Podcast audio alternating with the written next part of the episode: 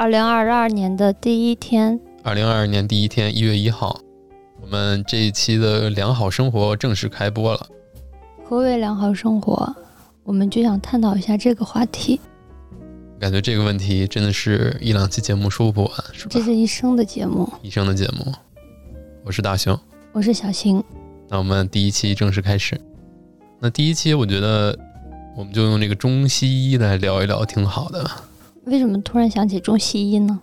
因为前一阵儿也是在那个频道里面去发，就是看到这个中医跟西医之争，一直是一个在这个不管是职场也好，还是这个亲戚朋友间也好，是一个刻骨不变的争议。对，都特别有争议。国际也在争议。嗯，我还记得特特深啊！我几年前在上一家公司的时候，我们的那个 CTO 他就是疯狂怼中医，他就是不喜欢这个中医，说你这个中医都是骗人的。都是当时那个为了传播这个中国文化、发扬这个中国传统文化，毛主席的那时候强推中医，说的好，说的怎么样，然后把所有信中医的人都批判了一番。哦，我身边也有这种人，就是这是一个一个群体，不信中医的是坚决反对，不信，完全不信中医。对。但是呢，身边还有另一群人，他们要是信中医呢，就是一直在给你推。然后就进了这个坑，比如目前的我，后面 我再说说我怎么入坑的。对，也觉得也不是坑吧，就是入到这个呃中医这个领域之后，才发现还是中国的文化也是博大精深，它并不是说不存在科学性。嗯，很多人都觉得你信中医就是有点信仰还是信念，进了传销组织了啊？对他们就总感觉你是被洗脑了。嗯，但是我个人从我自身的体验来说，中医还是很深奥的。然后也不能完全说，要是你站在科学的领域，然后不能说因为中医没有这个对照组，没有什么嗯那些科学的所谓的科学的一些数据，你就说它不是科学。然后你就如果只相信西医呢，我还是觉得过于片面一点。因为我还记得最早我也是不信中医的，那这个让我发生转变的其实是翻转电台的一期节目啊。那这期节目它也是在探究为什么说中医它不是骗人的，或者是说为什么说中医的这种只是一个我们的一种信念，或者是说我们相信它，我们相信西医，我们不相信中医。呃，西医的话，它是在一个科学的视角上，凡事啊都能够。反过来找到是某一个病灶，然后再找回来是某一个细胞出问题了，或者是某一种那个生化机理出问题了。但中医就不一样，中医它是一个特别玄的一件事情。在我看来，最大的区别应该是中医它是一种调养一个整个的身体，比如说像小新你最近去做的一些这个中医调理。对我，因为脸上会有痤疮，然后最近再去中医专科医医。院里面做针灸理疗，然后再加上一些喝中草药。嗯，你刚才说到这些，嗯，西医和中医，我觉得有些人不相信中医，还是原因是你去看中医，你本来我只是想治痘痘，然后呢，他就给你治了别的地方，比如说治你的。肾啊，脾啊，说你脾虚，说我肝火旺，说我脾虚，然后说我就反正就是你会觉得有些人不相信，可能就是觉得我明明就想让你给我治个脸，你给我把全身上下指了一遍。然后去西医，其实我也去看过。我一开始因为刚认识大雄的时候，他完全不相信中医，我当时也有点痤疮，然后就去通过西医的路径去过一些大的三甲医院，对北京的。北医三院是一个很大的一个医院，然后去那边挂了皮肤科，也挂了内分泌科。我既做了内分泌的一个，嗯，挺贵的内分泌的分析，说我没有什么特别的。然后也去皮肤科的医生也给我看了几次，开了一些药，但是医生 让我印象最深的一句话就是：“你先试试。”然后自此我就不再去复诊了，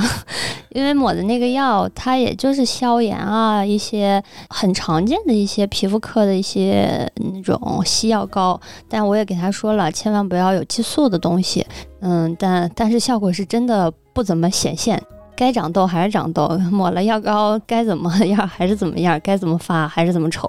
而且是不是感觉进去了之后，就特别快就出来了，其实也没问到什么。哦，对，西医我看了，以前身上也有别的问题的时候，也是我每次看西医都特别紧张，就是我觉得我进去之后就是一个流水线，我还没怎么反应过来，他就把我推出来了，我就觉得我这钱花真冤枉。但是最近的中医呢，我进去能耗一个多小时，医生在扎针灸过程中跟我聊天，嗯，进去了就先先把脉号脉，然后跟我聊最近饮食。不管是你生活习惯，还是饮食，还是你自己上厕所的情况，然后还有你睡觉，他都会问一遍，还有再问，主要问你身上到底哪里不舒服，嗯，然后再号脉给你诊断一下，诊断完了呢，就开始给你开中药。这个流程再下一步就是给我扎针灸，然后全身上下给我扎个遍。嗯，我对疼痛感还可以忍耐，然后最主要是觉得每次扎完都有一个特别明显的效果。比如刚开始第一次去，他说我肝火旺，当时是扎完针灸给我拔了一个罐儿，是还放血，然后放完血，当时那一刻我不知道他放血，我只知道他是在拔罐儿。当那个罐儿一拔下去，往外一吸，我那背部的肉，然后就觉得嗓子眼里有一团火，直接就像吃了一个清凉糖。从嗓子眼一直退到了胃，就是胸口那块儿，那个通道就感觉立马就消退了，整个人都清清爽爽的，哦，没有那么舒服过了。所以我自此，嗯，就入了这个针灸这个圈儿，就是对我的这一次影响特别大。我已经坚持一个月扎针灸和中药了。是不是感觉那个在西医那边，即使是挂完了诊，然后看着门口那么多的人，即使这个医生不催你，你其实自己也心里也挺挺着急的，也是想着，哎呀，赶紧快点进去，快点出来，后面还这么多人等着。但是在那个中医诊所，也是个三甲医院，然后也是一个就是可以。呃呃，不算三甲，应该算专科医院。专科啊，是可以那个走医保报销的。对对吧？它也是以科研著称的这样的一个针灸医院。嗯，人家主要是走科研，然后是有三天坐诊，不同的主治医生是有的坐诊时间也不同。其实人家主要是有课题的，比如说这个医生是他也有一些嗯治鼻炎的课题，然后这种课题呢，他在坐诊的时候对这种患者他是有一些国家补贴的。嗯，你说到西医了，我就印象太深刻了。西医你在门口等是很慌的。你一直反复的在想自己这个问题到底是什么样问题，我要想的明明白白，我就怕我在里边待了两分钟，我没有把我的症状给他说明白，他就去让我验血、化验、做 CT、做彩超，然后做完之后，他又觉得你这些，因为我这些东西出来没有什么大炎症，也没什么大问题，然后你再给他说你自己生活也健康，天天又睡得早，吃的也是纯素。然后这医生就拿你没有办法了，我能看出他的无奈，所以他就想早点把我打发出去，然后就说你先试试吧。然后中医吧，你在门口等的时候，你就知道你一会儿进去了，往那一躺，扎完了你就会特别舒服，所以你在门口也不会很焦躁、很慌张，嗯，就心态也是不一样的。对，那我们再说回来，其实这个西医啊，我们不是说完全就不信西医，不是说什么毛病。都去找中医，对吧？那你要真说是，呃，胳膊疼、腿疼，要是真是说那种做手术啊，骨折、骨折了呀，或者是那种就是特别急性的那种肠胃炎，对吧？你需要那种马上上抗生素，嗯，马上上那种这个西医的这种立竿见影的东西，当然是西医更好，对吧？对我，我我们这一期节目也不是说抨击中医、西医谁的对与错，只是从我们的这个。个人的经验来说，中西医都有各的好处，就是看大家有什么需要的话，嗯，不要太片面的反对某一方面。每个人我都觉得应该以包容的心态对待现在社会上出现的各种的，不管是新的事物还是老旧的事物。这个老旧的事物，它既然能流传这么多年，我觉得还是有很多是精华部分。我们不要只盯着它的糟粕这一面看。嗯，做西医这方面也是，因为我从小经常 身体出毛病，然后生病了，就以前有一个急性肠胃炎，真的你就不得不去让医生开抗生素吊瓶子，那个你就吐的胆汁都出来了，那种你再去中医，那不是闹着玩呢吗？拿自己身体不负责任，就是还是看个人的情况。中医我觉得还是以理疗为主，嗯，急性的东西还是去找西医来说。但是相比之下，像你这种痤疮，对吧？长期的，比如说长长痘痘，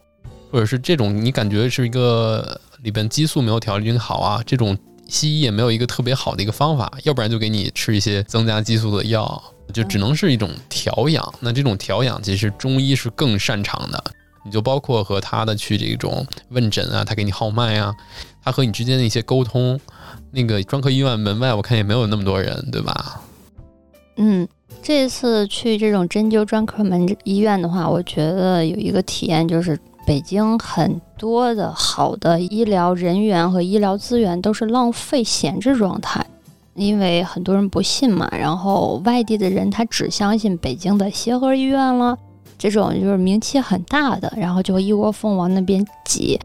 嗯，其实有一些专业性的问题，你还是要去专科医院比较好，不要去真正的那种以那种收费的那种三甲医院、综合性医院，其实并不一定能给你对症下药。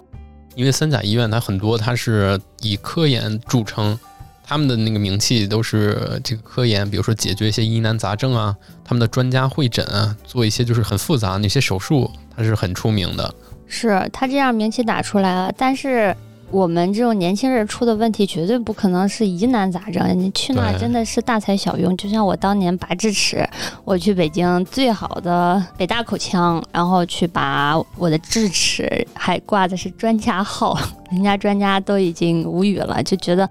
你就这么个小智齿，然后就十五分钟，我从开始打麻药坐上去都不超过两分钟，他就给我拔掉了。嗯，我就觉得很多人，大家也都是奔着这些大医院的名气过去了，但是很极度的浪费了这些专家的时间。他们对一些疑难杂症会有更好的一个把握，但是我们普通这些小的这种小问题，我觉得还是挂个普通号的专科门诊比较合适。我有一个感受，就是大家一旦出了什么毛病，就想有那种最好的医疗资源，就想要说。啊，我这个一定要找最好的专家医生给我去看，但是有的时候小毛病倒真是没有太多的必要哈。嗯，是，嗯，所以北京很多别的医疗也应该是这种闲置状态，尤其是不太出名的。对了，大雄，你上次去的那个二龙路特别有名的，是不是人也很多呢？你说到二龙路，好多人应该就知道那个是治哪儿的，是吧？嗯，就是治屁股的是吧？对，它是北京最有名的治痔疮啦、治屁股这种专科医院。对，画风突转，这个马上就说说这个屁股的话题。因为我原来很胖嘛，我原来两百多斤，那那个时候那个饮食会出一些大问题。然后有一次我印象特别深，就是也是肠胃出现了问题，便秘很厉害，持续的时间很长，然后有一些撕裂。可以这么说，然后在之后那边会有一些感染，最后就形成了一个肛瘘。因为特殊的地方，它的愈合能力是很弱的。这个形成了之后，你会给你带来很大影响，会疼吗？就是疼倒不疼，但是会很麻烦，因为它这种肛瘘，它会有很多的这种液体啊或脏东西会存留在里边，它会形成一个管道。在形成管道之前，它是一个小囊的那种感觉，有很多脏东西会存在里边。所以这也是当时因为身体有炎症很严重，然后吃的也不健康，呃，作息也不健康，就导致的。这个一旦形成之后呢，就没有办法恢复了。所以前前后后拖了得有五六年，大概知道是那块的问题，但是因为没有什么不适，再加上之后饮食转变过来了，体重也下来了，所以就缓解会缓解一些，就是没有那么的感觉到不适。但是像也有不适，当时。嗯，奇奇怪怪就在屁股上长一些湿疹，对湿疹，但是也不知道什么原因引起的。后来分析是因为内部有一些炎症，比如说肛瘘里边存储脏东西，对，没错，才产生的炎症导致到皮表。嗯，所以后来，嗯，什么原因让你导致让你去想去看医生的呢？也是在十一前。就是感觉自己那边就是有两天特别的难受，就感觉那边化脓会很严重，直到有一天感觉它破掉了，可能就形成了一个漏道。这个时候就是已经是可以去做手术了，所以我就是去看了一下，也正好去跟医生一约，哎，刚好我们放假的时间比较长，所以十月七号开始就去做手术，啊，要在医院里面住个三五天，具体住几天也没说，但是最后就是选择这个二龙路医院嘛，因为最有名。结果呢？其实做完手术啊，这个我才知道，这个我们用的是这个中医的挂线疗法。这个是一个古法，据说也是这个中国对古代就有这个问题。然后这是古代人的做法，就是呃往你的屁股那块就挂一条线，然后让那个线啊慢慢的去切割。呃，这个伤口一边切一边愈合，最后这个线脱落的时候，然后把这个伤口长好，从里边往外长，这个漏道呢也就被消除了。啊，我你第一次说肛瘘这个事情也去看了看，然后发现网上查这方面的信息的人特别的多。嗯，而且那个医院里面，你知道，就是即使是工作日去，而且是十点左右的时候，那个人山人海啊，真的是人特别的多。就是现在我感觉越来越多的人。因为饮食习惯嘛，因为饮食习惯。你看我们身边前，我们小时候哪有那么多大胖子？对啊，你就说从现在街上走的，嗯，胖胖这也是很多人是，尤其中年油腻啊、肥胖很普遍存在。我觉得还是饮食习惯导致身体出现各种问题。我们以前从来没有听说过肛瘘这种事情，应该是有很多人都有一些潜在的问题，现在其实没有发现。如果继续，也许哪一天爆发了，还是痛挺痛苦的。听说你住院期间就有几个大哥，也是刚开始没发现，最后拖到了很严重了吧？对，那些那几个大哥都岁数都得有五十多岁了啊，然后一拖呢就是十几二十年，有的像这个他这个也没啥感觉，对他一个。肛瘘，它就会拖成好几个漏道，这样的话，它一次手术就要承受好几倍的痛苦。那个我在治疗之后，真的是就是痛不欲生的，真的是有那几天，然后一直到愈合，到现在已经有两个多月的时间了，还是没有完全的去愈合。病房里是不是天天都嗷嗷叫的？病房里边就能看到大家就是步履蹒跚，特别缓慢的在那儿扶着墙走，然后嘴里发出。那种声音，因为都是男生嘛，也不好意思说这个这个哭啊或者怎么样。但是每个人的那个真的是都咬紧了牙关，满头大汗，你知道？哎呀，真的是太恐怖了。当时入院前，我没觉得是件大事，我一直以为就是用刀给你拉一下，然后就给你敷点药，然后或者是缝合一下，让它慢慢的长起来。然后后来才知道，是给你往里面穿根绳，让它慢慢的去拉扯，然后把那个块儿给它慢慢的。这叫钝刀切肉。对，看你那段时间状态实在是太恐怖了，那时就觉得这辈子还是不要再作了。对，不要再作了，而且一身体有问题啊，尽早去解决，不要拖到你的那个可能四五十岁，你的身体机能变差之后，有些问题小毛病也拖成大毛病了，对吧？哦，说到拖这件事情，我也特别深有感触，就尤其这一次痤疮。嗯，一直以为是以前 年轻的时候，也就是大学的时候，一直熬夜比较多，然后熬夜多，觉得那是把内分泌给打乱了。嗯，然后就即使后来工作之后，一直也是保持十一点之前睡觉，十点半左右就上床吧，然后早晨七点八点起床，绝对保证一天八小时，然后也跟着大熊吃素。我觉得我的生活已经是一个嗯非常健康一个生活方式，然后还有生活习惯，但是我这个脸上痘痘就一直没有好转，该长还是长，尤其到最后我们观察是一个周期性的，大家都觉得你到一一定阶段它就不会再长了，嗯，我去医院才知道我身体有很多潜在的问题，如果我非得要听身边人劝说，然后自然而然也不丑。也 不影响你干什么，这个我就经常这么说啊，我就觉得哎，没事儿没事儿。对，这就是你说的，你是其中一位，然后你经常这么说，还说不丑，嗯，丑不丑无所谓，就是觉得天天长这个挺碍眼的嗯。而且确实是身体会有，已经是有问题了。对，去了医院跟医生聊，他诊治之后才知道，其实我的身体里边出现了一些不是很严重问题，但是你要嗯让它恶化下去，我觉得也会影响我的生活。尤其他说的这个肝火旺，今年年中的时候，我们有一段时间很忙，嗯，我就经常会很急躁、烦，跟大熊有时两三句说不对就会发火。其实我的性格不是一个爱发火、爱着急的人，但是后来跟医生聊，他就说是因为你里面的肝火太旺了，嗯，就像火药桶，你一点就炸。当你身边某个人一点就炸，他平时又不是这样的人的时候，你一定要去关注他的身体是不是出现了问题，让他去调理一下。呃，如果你自己饮食解决不了，还是要去找医生聊聊。如果西医治不了，我建议你就去找中医跟他聊一聊。他有的人可能不喝中药都能调过来，或者扎针灸、拔拔罐儿。嗯，不要去找美容院的里面的拔罐和推拿，那些都不专业，最好找一些专科的医生给你看一看。据我所知，这个中医的医院也分成两种啊，一种是这种做科员的这种真正的专那个中医医院，还有一种就是那种诊所或者就是民办的那种，他们对于医生的这个招收的这个资质也不是呃要求很高，所以我还是推荐大家就是去看这种真正是有资质的专科医院。然后我我也是跟你一块儿去做了一做，我也想体验一下针灸嘛。然后我之前也做了两次，就是说去看看那个身上的湿疹，因为有的时候一到夏天，一到冬天，就是这两个季节某个特定的时间就会有一点湿疹在脖子这边，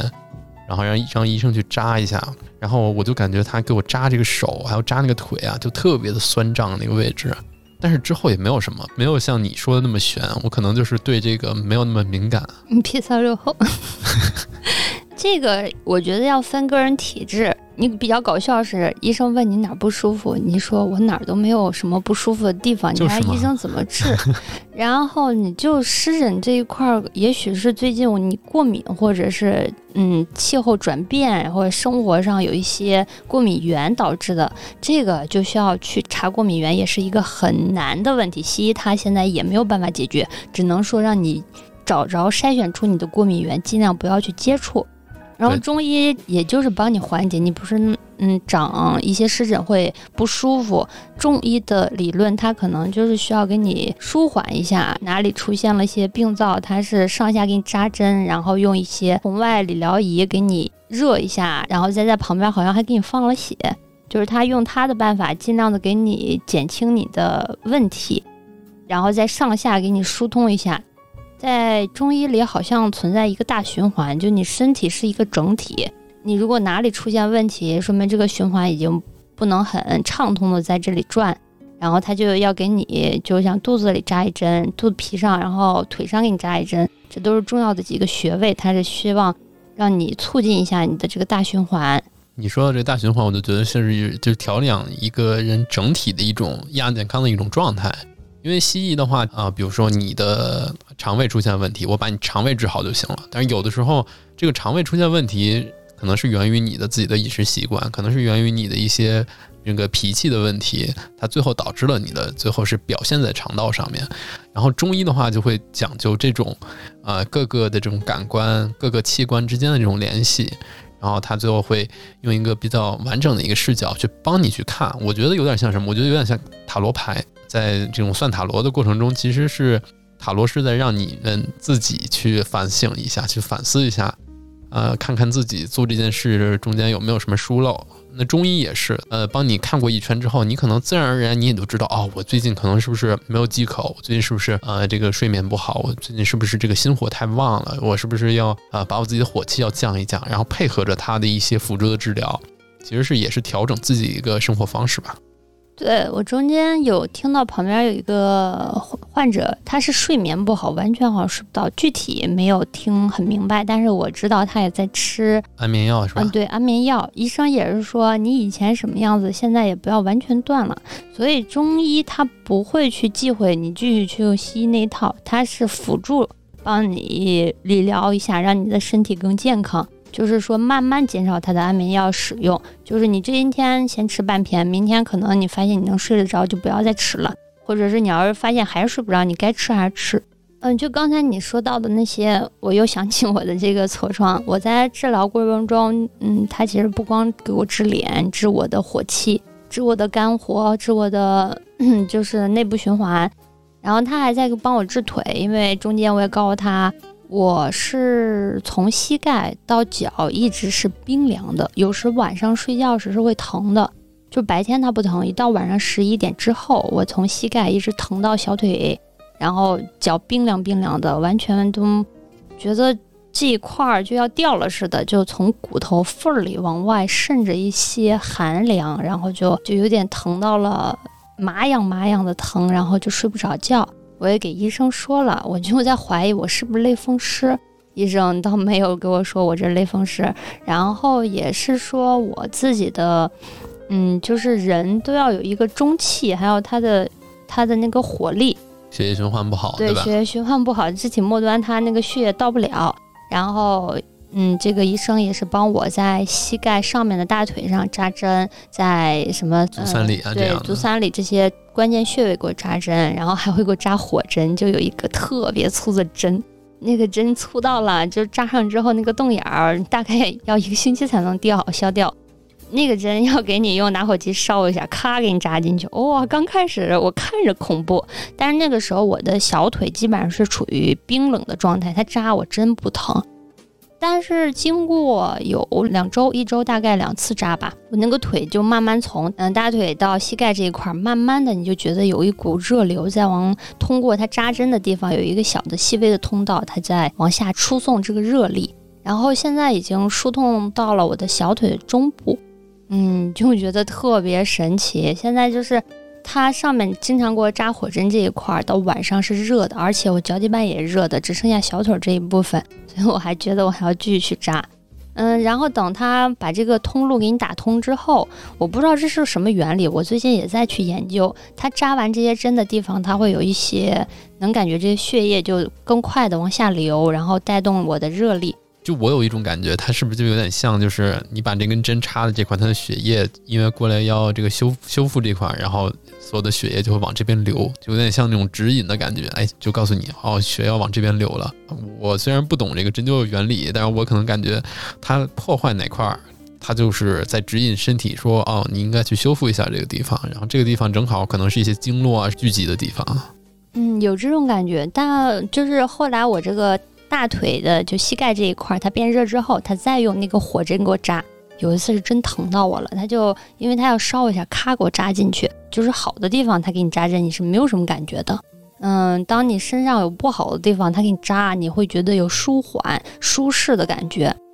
嗯，再说针灸，我就这个话题有点断不了，还想说一个我的例子。我高中时是有鼻炎的，当时也是。楼下有个我爸爸的朋友，他就是做中医的，他给我扎针灸扎好的。那时我就觉得中医太神奇了。嗯，就是那时候因为是鼻炎，高考的时候很痛苦了，每天那个鼻子在堵着，然后脑袋也是懵的，吃了好久都不顶用，尤其到季节性它就复发。嗯，他是扎针灸的时候一扎，立马从脑袋顶，然后到鼻子都是透析，也是一个透彻的清爽，就没有感觉那脑子在清爽的时候了。然后也是坚持了一星期就好了。嗯，到现在为止我都没有复发。所以这一次我这个痤疮，因为是大熊有朋友在那家医院，然后推荐过去的，然后我我们就挂号过去，发现真的很神奇。然后那个你问诊的时候，我经常能看到有一个人就坐在你医生后面，然后盯着我在看。然后我说这人是干什么？这人是不是实习生啊？然后我每次看他的时候，他都在看我。结果走近一看，才发现他的脑袋上扎了好多的针，他其实是在治鼻炎的，对吧？人家不得不看你脑袋顶上，还有他的脑脑袋上扎了很多针，是不能来回乱动的。你倒好，人家看到门上，你还老盯着人家看，人家只能看你了。我就好奇，我说你这个人，你在这不玩手机，你在这坐着看我干嘛？对，我觉得针灸也一直在进步。这位医生他现在做的课题是治鼻炎，我观察了一下他的一些穴位，还的用法跟我当年就老家的一个就叔叔他给我扎的是不一样的。看来，嗯，针灸这个不是说一个方子就能把所有病治好。说到方子了，我从一开始这一个月来扎针灸，配合着喝中药，每个星期都要调方子，他会。随时关注我的身体状况，然后给我调整一些用药。第一次的药剂我们也都分析了，就是去肝火，然后而且特别苦，对吧？对，那是特别苦，但是那是药，真的，一星期坚持喝，那个肝火就没怎么上来。然后因为当时不太相信，每周只去扎一次。等到一周快结束的时候，我那个肝火蹭就觉得就有点像温度计噔噔噔噔往上到爆表了，回弹了，回弹，然后我再去扎，然后又下去了，然后再一周又回弹了，两周之后我就坚持每周去扎了两到三次，自此我的这个火气就没有说爆表这种状态了。我也确实看你这最近的这个痤疮要好很多，气色也好很多，也没有火气没有那么大了，因为之前看你那个背啊。被拔罐拔的这个青一块紫一块的，而且有的地方都凸起来了，感觉医生是不是当时也说哇，怎么这么这么紫？第一次医生也感觉很惊讶，就是别人拔完罐没有那么黑紫，我那一次拔完罐儿，就那个圆圈里边都是黑紫黑紫的。后来我发现再拔完就是红色的，就不会再发黑紫。他说的是气滞血瘀，我一直以为背上刮痧拔罐儿是呈黑紫色，就是因为一些美容院他都给你说啊，你这是湿气重，然后怎么着就告诉你你要经常来，嗯，这叫呃刮痧啊拔罐儿。嗯，这一次看了医生之后，才确定我这么瘦，然后再加上这个手脚冰凉，就是气滞血瘀，不要听信这些美容院的那些，嗯，他们的一些美容师的建议。而且我觉得这个在专科医院就诊特别超值。你看你这个不仅治了自己痤疮，还治了自己的腿寒，对吧？就是一个医生他是哪儿都能治。对，我觉得我说啊，我刚开始说是我肩膀痛，因为坐办公室多多少少会有一些职业病，我的肩膀特别痛，然后说是肩膀痛加痤疮，他就给我往肩膀上扎针。后来我又说我的膝盖、小腿冰凉，他就给我往膝盖上扎针。碰瓷儿了这个，我哪疼他就给我多补几针。我就觉得这个医生太有良心了，我花这一百多块钱，就不到一百块钱一次，他给我扎了一身的针。你这个相当于四合一的一个治疗。你想，你要是跑那种西医的专科那种三甲医院，你得跑多少个诊诊室，对吧？嗯，对。你就我们也不说是哪个机构了，北京有很多那种美容院、理疗室，然后他们就是私人的那种连锁的。我当年花了三千块钱，就是什么泡脚加中药包，什么那种，再加上给你推拿，嗯。那个三千块钱是真的一点效果都没有，打了水漂了。然后让人最恶心的就是你每次进去往那一躺，不是让你放松，他会在旁边说。啊姐，你这个还有多少次？然后这个要坚持，然后在什么时候一定要过来呀？然后什么时候我们再给您服务？怎么着怎么着？然后你就天天过去，我就很烦过去，就就他在旁边就给你营销，而不是说想着怎么给你治好这个问题。就是大哥游泳健身考虑一下啊，就是这种的，就是让你办卡，每次都让你办卡。再说一下西医吧，我亲戚有一个老年人，他因为老年人他的生活习惯是跟我们不太一样，就最近得了贲门癌。大家可能不太了解贲门是个什么部位，我先简单说一下，就是每个人的食道和你的胃中间有一个隔板儿，这个就叫贲门，它是当你的从食道进入胃里的东西不要反出来，它是帮你隔挡的。然后他就是因为平时爱吃烫的东西，老年人嘛，然后再加上我们老家爱吃一些腌菜、咸菜什么比较多，这个生活习惯还有爱吃剩菜，嗯，反正就是老年人普遍都有这些问题。我们一时半会也没有办法帮人家，嗯，去让一个人去做一个很大的改变，然后就导致这里出现了问题。你去西医，然后就给你拍片儿。然后捅胃镜发现那块长了一些肿瘤，但现在还没有把贲门那块堵住，还好一点。但是用西医的办法，它就是把你的胸腔给你打开，然后往里面加支架，就是把贲门那给你扩开，或者把那一段儿全部给你切掉，然后把上面食管和胃接住。就自此之后，你吃的东西是会反过出来，更难受、更痛苦。但是也是怕这个癌细胞扩散。也挺恐怖的，再加上一种西医治疗方法，就是给你往里边放支架。但是老年人他身体毕竟年纪大了，身体状况就在这儿，他没有办法做开胸手术。然后我的想法是，有一些必须让西医去治的病，你就是现在医生也是结合的，嗯，中药作为理疗，就是当你西医，嗯，给你做完手术之后，会给你上很多中医。比如说补的，比如说调养的，也是把你的元气给你固本培元的这些东西。所以，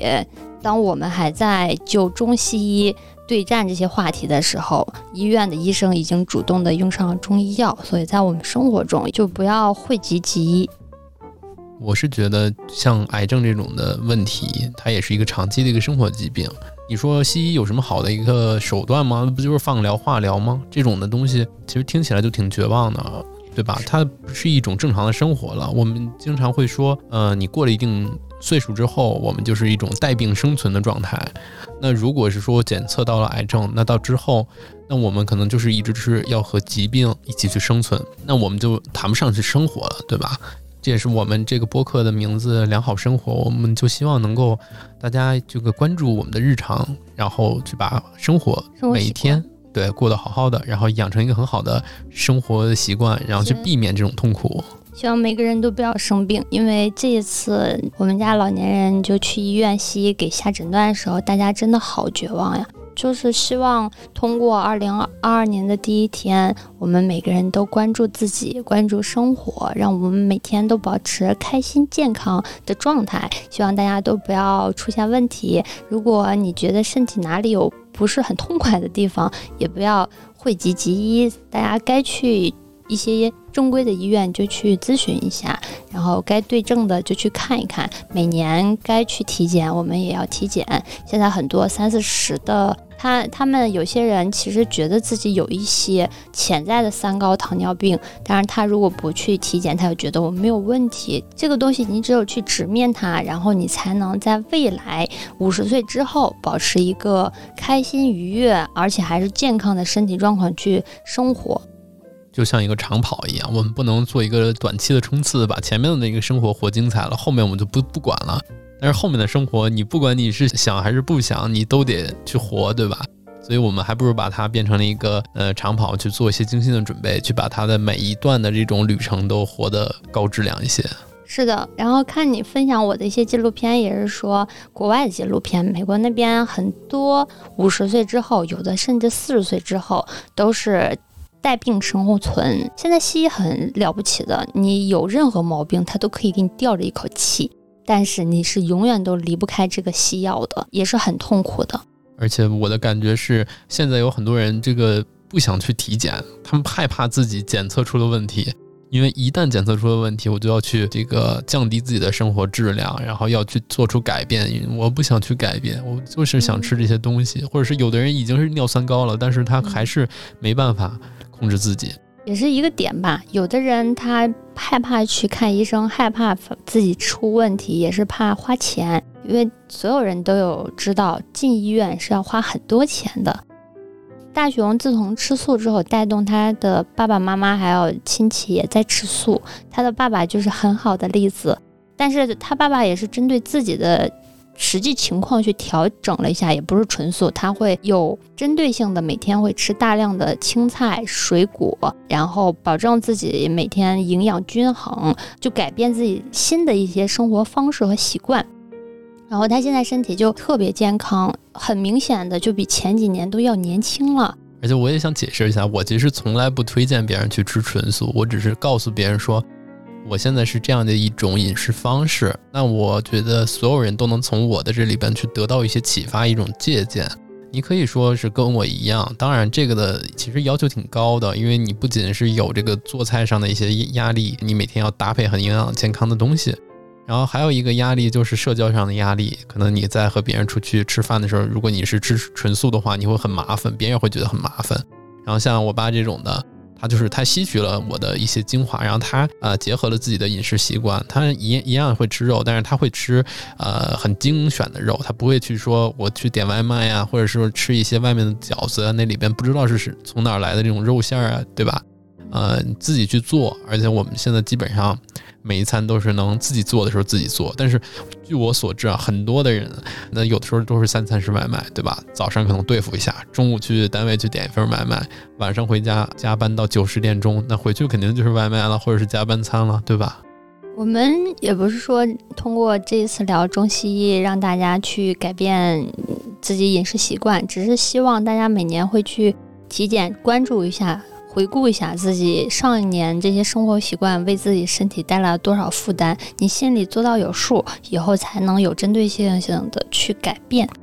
如果你哪一天真的想通过一些新的生活方式去改变自己也好，有一个呃想法，有一个路径。而且我觉得。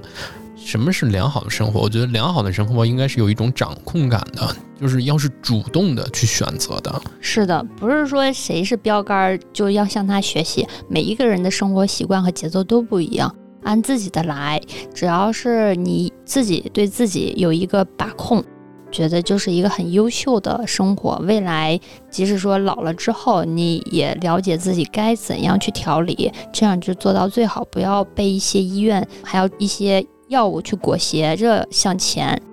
这个这种被裹挟的状态就是一种被动的状态，那主动的状态就是我们主动的去做体检，我们主动的去关注自己的身体是不是有哪哪个地方不舒服了，然后我们就可以去看看中医，看看西医，甚至是说调整一下自己的营养的这种结构。那这种主动的，绝对是要优于那些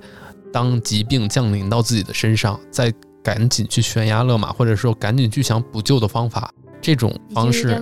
就有点晚了。这种方式其实就是一种呃治疗的方式。那会很绝望。有多少钱，有的时候都不一定能换回你的健康。我说的方式呢，就是预防这个。所以我觉得，对于疾病来说，这个预防要大于治疗。所以我们在谈的这种呃健康的这种生活状态，其实是一种预防这个自己呃出现这种大的问题。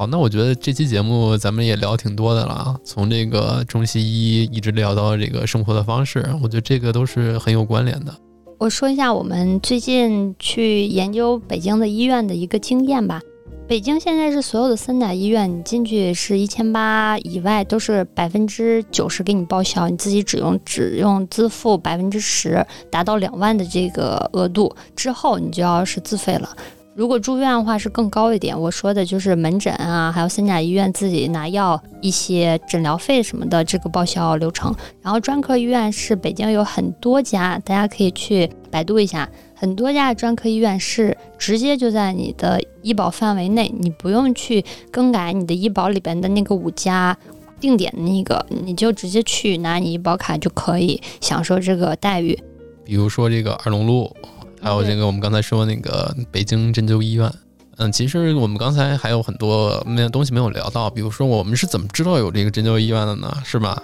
呃，是因为一个我我们刚才可能带到了，是一个神秘的朋友。那我们可能在之后的节目里边会聊到他。然后其实也有很多故事啊，就包括我们怎么去怎么去知道中医的，然后跟大家朋友们聊到中医的，然后再慢慢大家推荐我们去针灸医院的，然后这些都是有很多故事的。以后也许我们还会有特邀嘉宾，希望大家如果大家觉得好的话，嗯，我们就期待一下，我们会做安排了。对，我们期待一下。那二零二二年的第一期节目在一月一号录制的，我们今天就到这结束。嗯，今天是二零二二年，今天很开心和大雄老师聊了这么多。自从和大雄老师一起录节目，你觉得生活有一些新的改观。然后今天是二零二二年的第一天，愿我们未来的生活敢做梦，敢实现，我们的生活会越来越好。然后呢，也希望大家在新的一年能够找到属于自己的良好生活。更多内容欢迎关注 Telegram 频道“舒适狂想”。我是主播大熊，我是主播小新。那我们本期内容就先到这里，大家再见。大家再见，拜拜，拜拜。